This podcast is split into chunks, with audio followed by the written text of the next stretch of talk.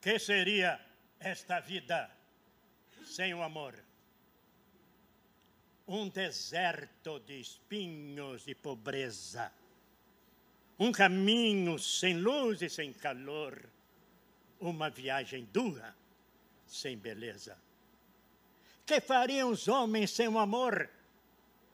Criaturas sem paz e sem defesa carpiriam sozinhos sua dor e morreriam cheios de tristeza. Mas com o amor a vida é sempre um dia cheio de cores, luzes e alegria, cheio de música a soar dos ares. Se houvesse amor em todos os lugares, as faces se abririam num sorriso e a vida nos seria um paraíso. Haja amor. E foi o amor que nos moveu até aqui. Não foram os nossos pés. Primeiramente, o amor de Deus, a quem estamos glorificando, louvando e agradecendo. E o amor fraternal, que nos une sempre. Quero saudar esta igreja neste momento em que está comemorando o seu décimo nono aniversário e dizendo que estou muito satisfeito por ver a igreja lotada, por ver esse templo magnífico, tudo pela graça de Deus. Deus é que nos moveu, não foram os nossos pés. Eles foram guiados pela misericórdia pelo poder e pelo amor de Deus. Irmãos, vamos abrir a palavra do Senhor no livro do Apocalipse, no capítulo de número 3. Capítulo 3 do livro do Apocalipse. Vamos ler versículos de 7 até 13. 7 a 13. Ao anjo da igreja em Filadélfia, escreve: Estas coisas diz o santo, o verdadeiro, aquele que tem a chave de Davi, que abre e ninguém fechará, e que fecha e ninguém abrirá. Conheço as tuas obras, eis que tenho posto diante de ti uma porta aberta, a qual ninguém pode fechar, que tens pouca força. Entretanto, guardaste a minha palavra e não negaste o meu nome. Eis farei que alguns dos que são da sinagoga de Satanás, desses que a si mesmos se declaram judeus e não são, mas mentem, eis que os farei vir e prostrar-se aos teus pés e conhecer que eu te amei.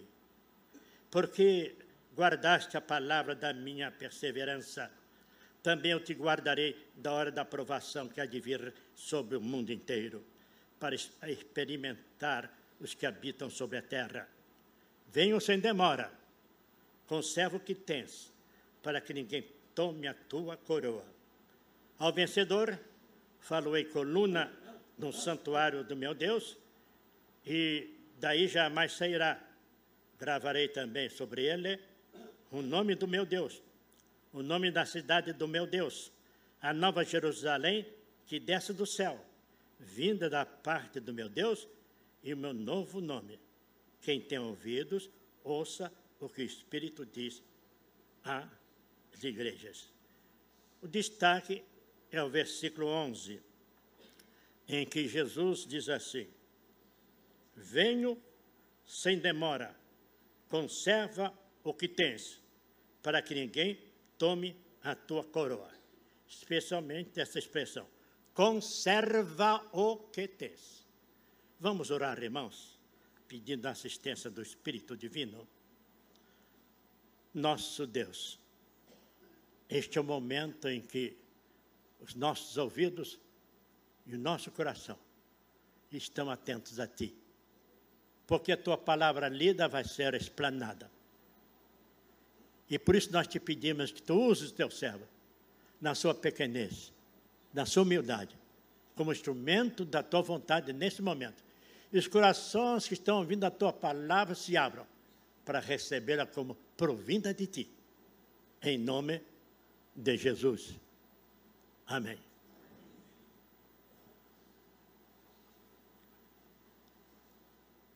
Meus irmãos,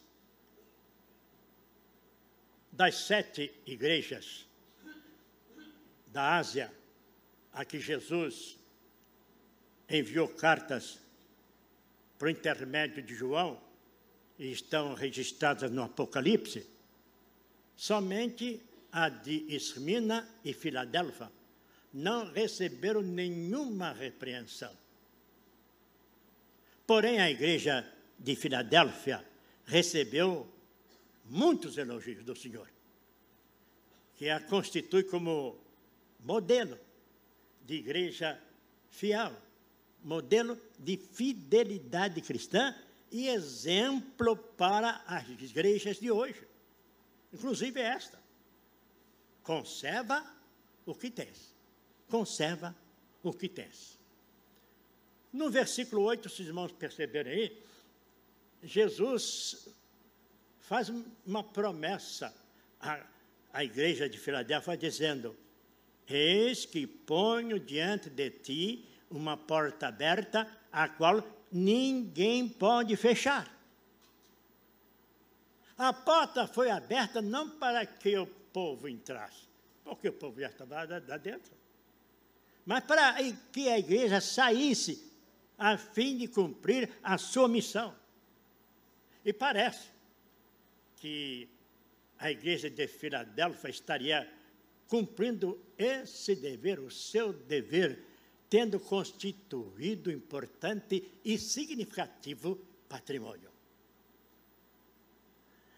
Em face disso, Jesus lhe faz uma admoestação, uma advertência, no sentido de que se esforçasse por conservar esse patrimônio. Que patrimônio é esse? Que patrimônio é esse? É o que procuraremos demonstrar nesta reflexão, subordinando-a ao seguinte tema: o patrimônio da igreja. O patrimônio da igreja. Os irmãos podem repetir? O patrimônio da igreja. Quando você sair, alguém perguntar: qual foi o tema da pregação do pastor? Qual é? O patrimônio da igreja. Conserva o que tens. A igreja, principalmente, tem um tríplice patrimônio. Três, principalmente, tem um tríplice patrimônio: o físico, o doutrinário e o espiritual. O físico, o doutrinário e o espiritual. Quero repetir? Físico, doutrinário e espiritual. Mais uma vez para fixar. Primeiramente, a igreja tem que preservar, conservar e manter o patrimônio físico.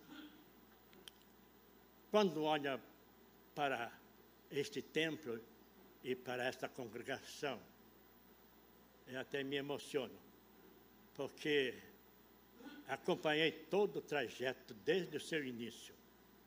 Interessante, meus irmãos. o começo dessa igreja foi por causa de um fracasso.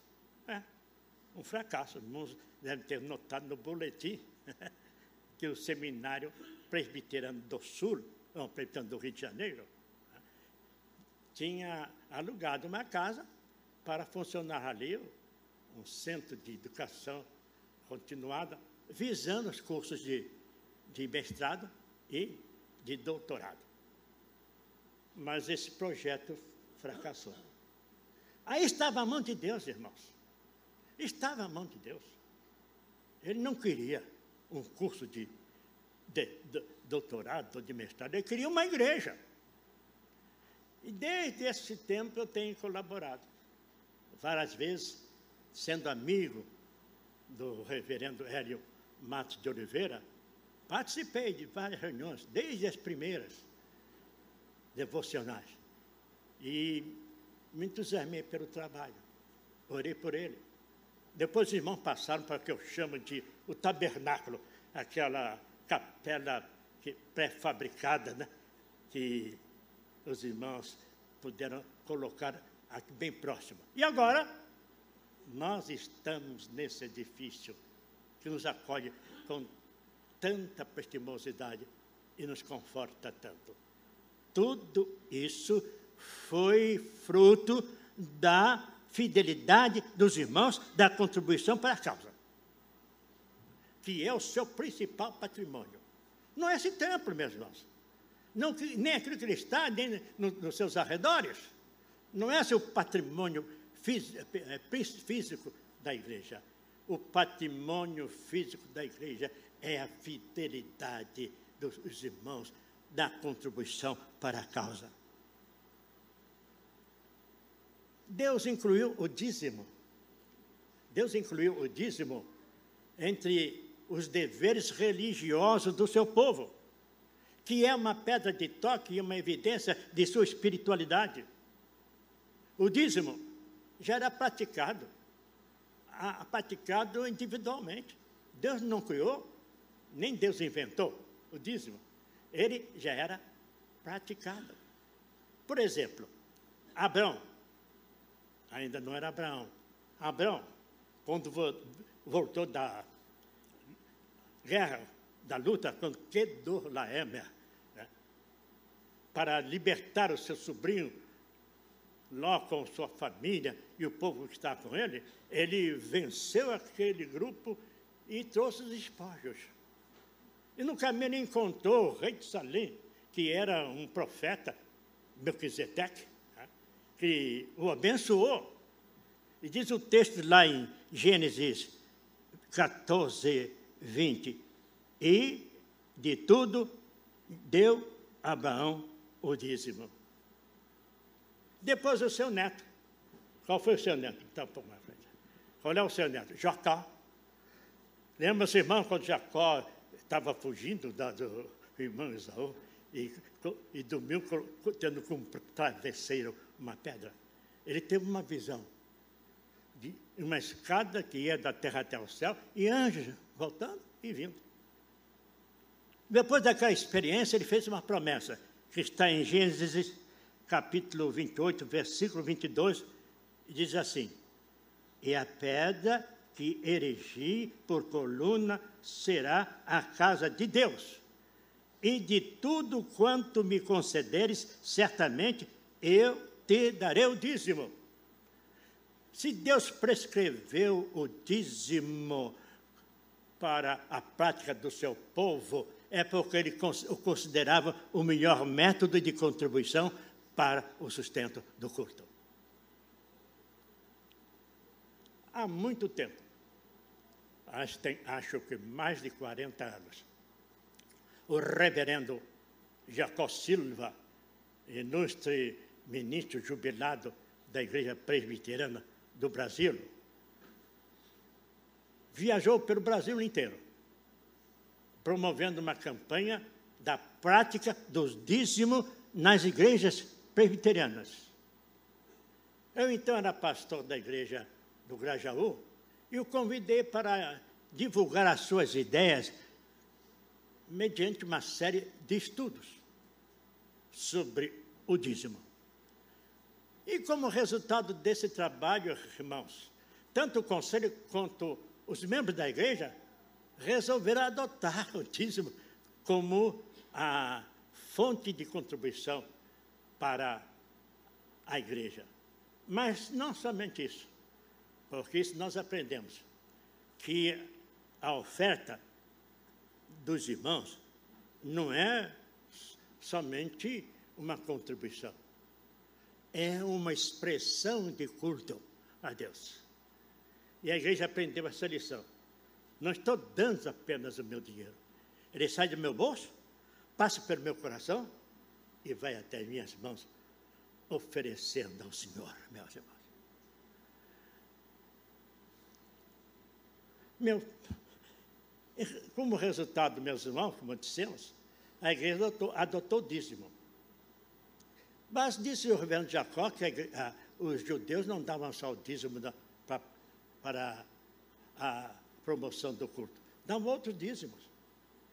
E os irmãos concordaram, além de dízimo, dar ofertas para um fundo de construção e um fundo de beneficência. Tudo espontaneamente.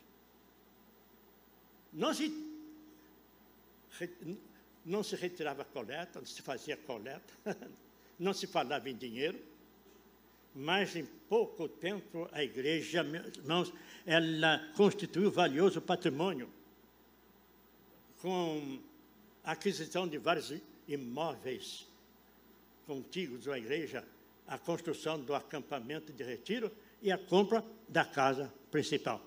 Tudo através da contribuição voluntária dos irmãos, como expressão de culto a Deus.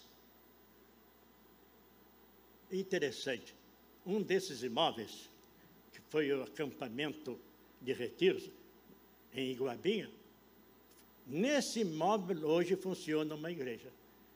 Os planos de Deus, às vezes, nos estarecem, irmão. Nós construímos um acampamento para o retiro e Deus tinha como propósito que ali funcionasse uma igreja. Os irmãos já ouviram do, a respeito do dízimo pós-morte? Já ouviram falar? Eu era pastor da igreja do Riachuelo e frequentava a comunidade, um casal muito respeitável. O senhor era um, um homem que tinha um bom emprego e um casal de filhos que eles tinham. E os filhos cresceram, o rapaz constituiu família né, e foi tocando a sua vida. Mas, de repente, passou por uma dificuldade financeira muito grande. E o pai resolveu ajudar o filho. Ele dava uma mesada bastante substancial para sustentar a casa, a família. Até que o rapaz eh, conseguiu se firmar né, e não precisava mais daquele dote. Pouco depois o pai faleceu. E depois do falecimento, de, tendo aqueles, uh, aquelas coisas que nós conhecemos muito bem, que são os, os fatos concernentes ao óbito, né? uma série de procedimentos, e depois que tudo foi uh, feito, realizado, a senhora, a esposa daquele senhor, né? foi ver os seus guardados. Abriu a escrivaninha dele, encontrou um, não sei se um caderno, uma caderneta, com anotação: dízimos a pagar vários meses, vários meses. E ela ficou impressionada. Durante o período em que ajudou o filho, ele não pôde dar o dízimo, mas estava anotando cada mês. Como ela tinha recebido o seguro de vida pela morte do marido, ela resolveu entregar o dízimo a que ele se referia. Somou tudo e chegou à conclusão de que deveria dar o dízimo. E colocou lá no gasofilácio o dízimo com o nome do marido. Com Abel, mesmo depois de morto, ele fala.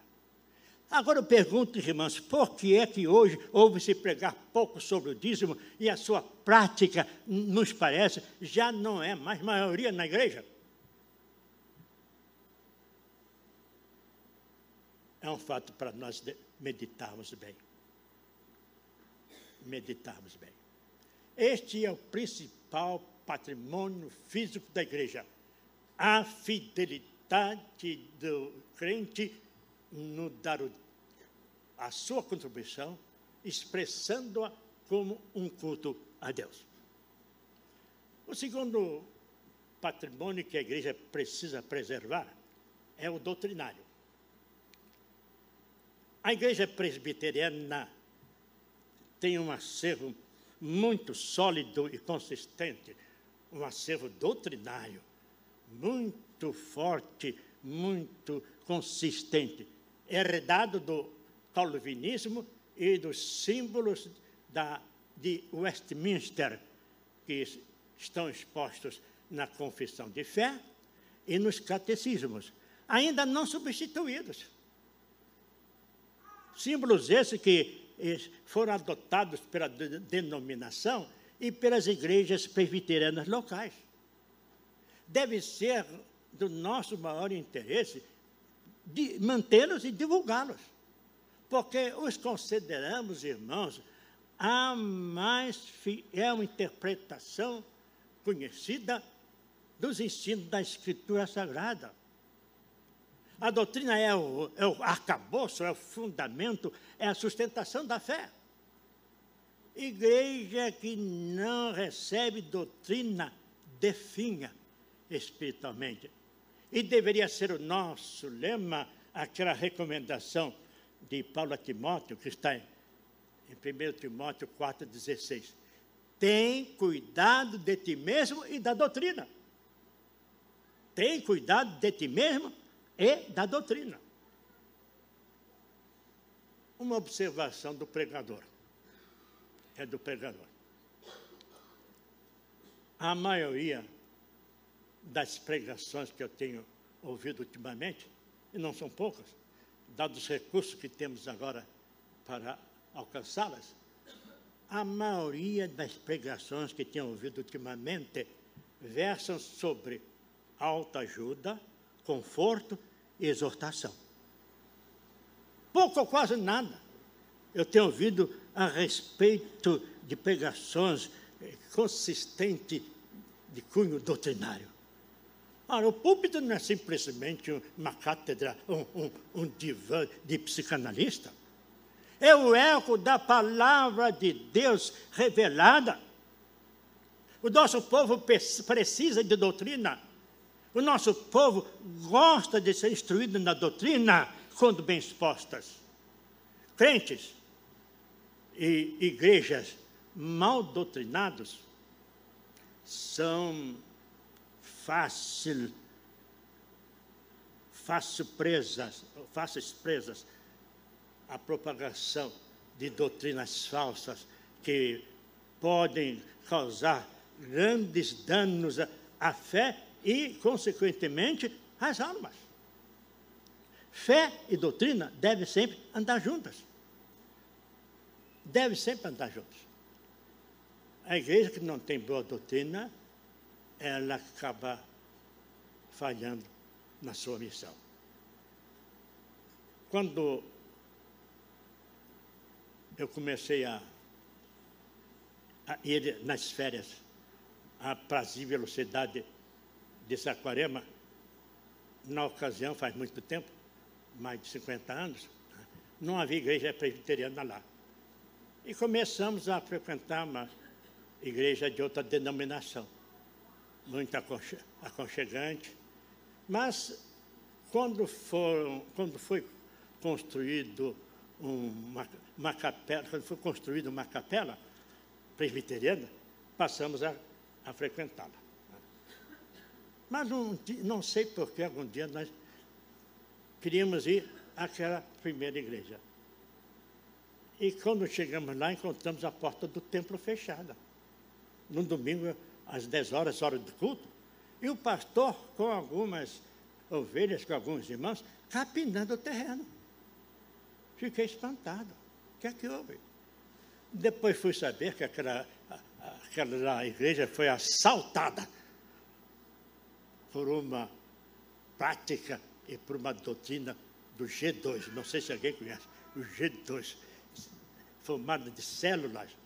E as pessoas passaram a frequentar aquelas células não iam à igreja. Igreja, meus irmãos, tem que ser bem doutrinada. Fé e doutrina têm que andar juntos.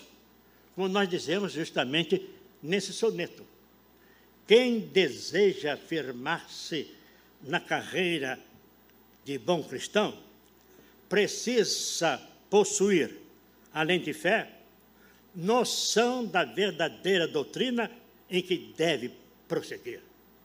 Ter fé em Deus é condição primeira para agradá-lo aqui e no porvir. Mas a doutrina importa para quem queira manter a fé e bem se conduzir. Sem fé, a doutrina é racionalismo. Sem doutrina, a piedade é fanatismo. Uma sem outra não é cristianismo. Fé e doutrina juntas poderão dar ao homem certeza e convicção para poder dizer: Eu sou cristão. Fé e doutrina têm que agir sempre, sempre juntos. Irmãos, a principal responsabilidade da igreja é justamente doutrinar o seu povo. Doutrinar o seu povo. E isso através da doutrina. Conserva o que tem. A igreja precisa preservar esse tríplice patrimônio: o físico, o doutrinário e o espiritual. Este é o maior patrimônio da igreja. Almas. Maior patrimônio da igreja são almas. É seu objetivo conquistá-las. É seu dever mantê-las. O templo é para acomodá-las ah, com o propósito de prestar adoração ao Supremo Pastor. A doutrina é para sustentá-las e firmá-las cada vez mais na fé. A responsabilidade maior da igreja é com as almas. É com as almas. E é almas que interessa também a Jesus. Ele veio especificamente para salvá-las. É que diz o texto de Lucas, capítulo 9, 36. O próprio Jesus diz assim: Pois o Filho do Homem não veio para destruir as almas dos homens, mas para salvá-las. Lucas 9, versículo 56. Buscar as almas foi a missão entregue por Jesus aos discípulos antes de ele subir aos céus. Portanto, a principal missão da igreja é fazer discípulos e sustentá-los. Fazer discípulos e sustentá-los.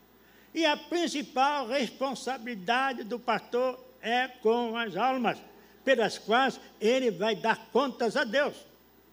É o que nós lemos lá em Hebreus capítulo 13, versículo 17.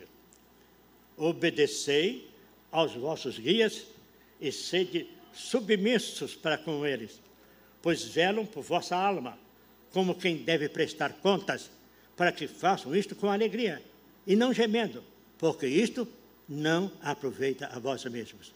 Hebreus capítulo 13, versículo 17. Então, meus irmãos, compete ao pastor buscar as almas e nutri-las, responsabilidade que também compete à igreja. É essa responsabilidade.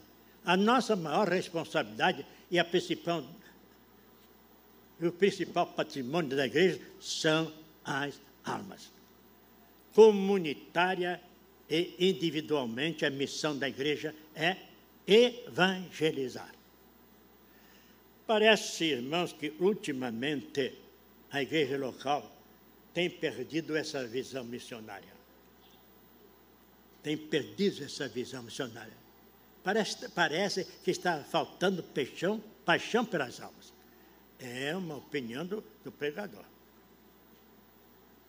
Não estou percebendo assim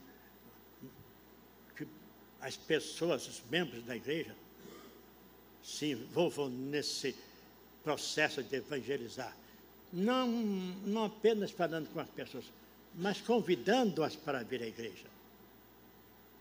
Essa é uma missão nossa, meus irmãos. Uma missão importante. Nós somos salvos para levar pessoas a ser salvas também. Pela graça de Deus e pelo amor de Deus.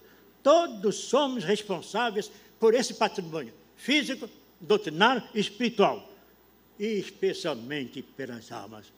É o nosso patrimônio principal. Não só físico, não só comunitário, mas especialmente o espiritual. Almas são o nosso principal objetivo para a glória de Deus. É como nós dizemos nesta poesia: eu e a igreja eu e a igreja. Eu sou a igreja. Você é a igreja. Nós somos a igreja. Desde o dia em que vimos nossa sorte lançada sobre Cristo em sua morte e aceitamos a obra que ele fez, integramos-nos na igreja de uma vez. Eu sou a igreja. Você é a igreja. Nós somos a igreja. O que me atinge, atinge a minha igreja. De bem ou mal, qualquer fator que seja. Quando um membro do corpo é atingido, todo o corpo também é envolvido. Eu sou a igreja. Você é a igreja. Nós somos a igreja.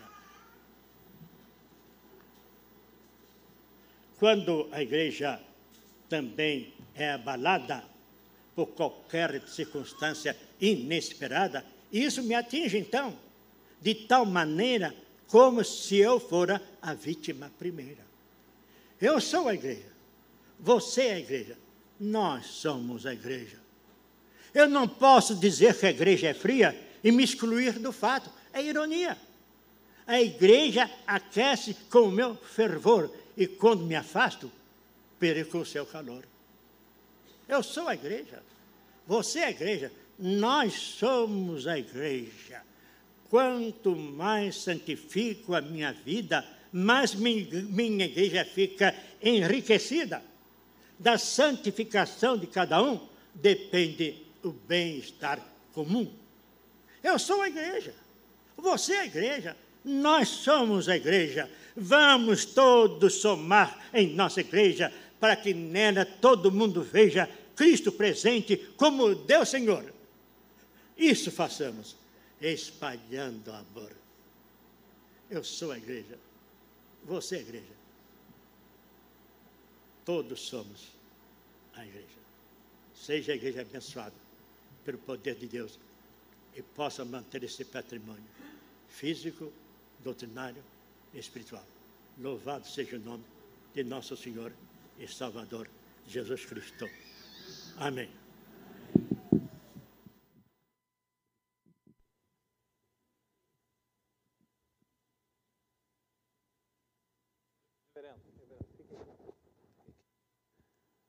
Nós vamos ficar em pé, nós vamos orar, nós vamos orar. E vamos pedir ao reverendo Tiago que, que nos traga a bênção. Ah, reverendo Miguel, vem cá, reverendo. Eu sabia que eu conhecia o senhor de algum lugar. reverendo Miguel, da igreja de Botafogo, está aqui. Veio. É, bem que eu falei, eu conheço aquele. Ele, ele falou assim, a, a última vez que eu tive com ele, eu vou visitar a sua igreja, mas eu vou de bermuda para o senhor não me chamar à frente, não? Vem cá, Reverendo, fica aqui conosco aqui. Muito obrigado, seja bem-vindo, viu?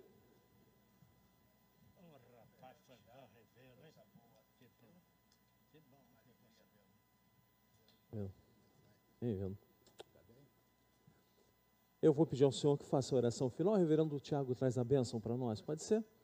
Por favor.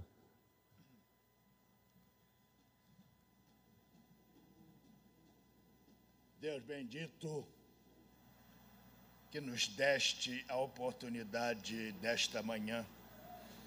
E nela falar aos nossos corações, comunicar a tua graça, enriquecer o nosso espírito, desafiando-nos pela pregação de teu servo, a cuidar do patrimônio físico que também somos nós a enriquecer em nós, pelo estudo e pela, pelo ensino, a doutrina que nos identifica, para que a paixão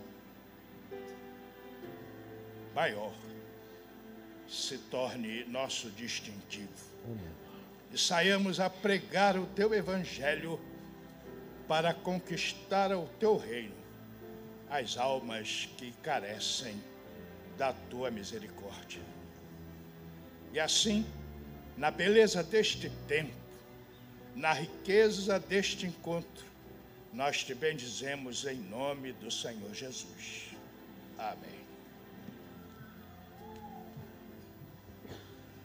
E agora, irmãos, que a graça de nosso Senhor e Salvador Jesus Cristo, o sumo pastor das ovelhas, o amor de Deus nosso Pai e a comunhão e assistência do Espírito Santo nos conduzam hoje e pelos séculos dos séculos.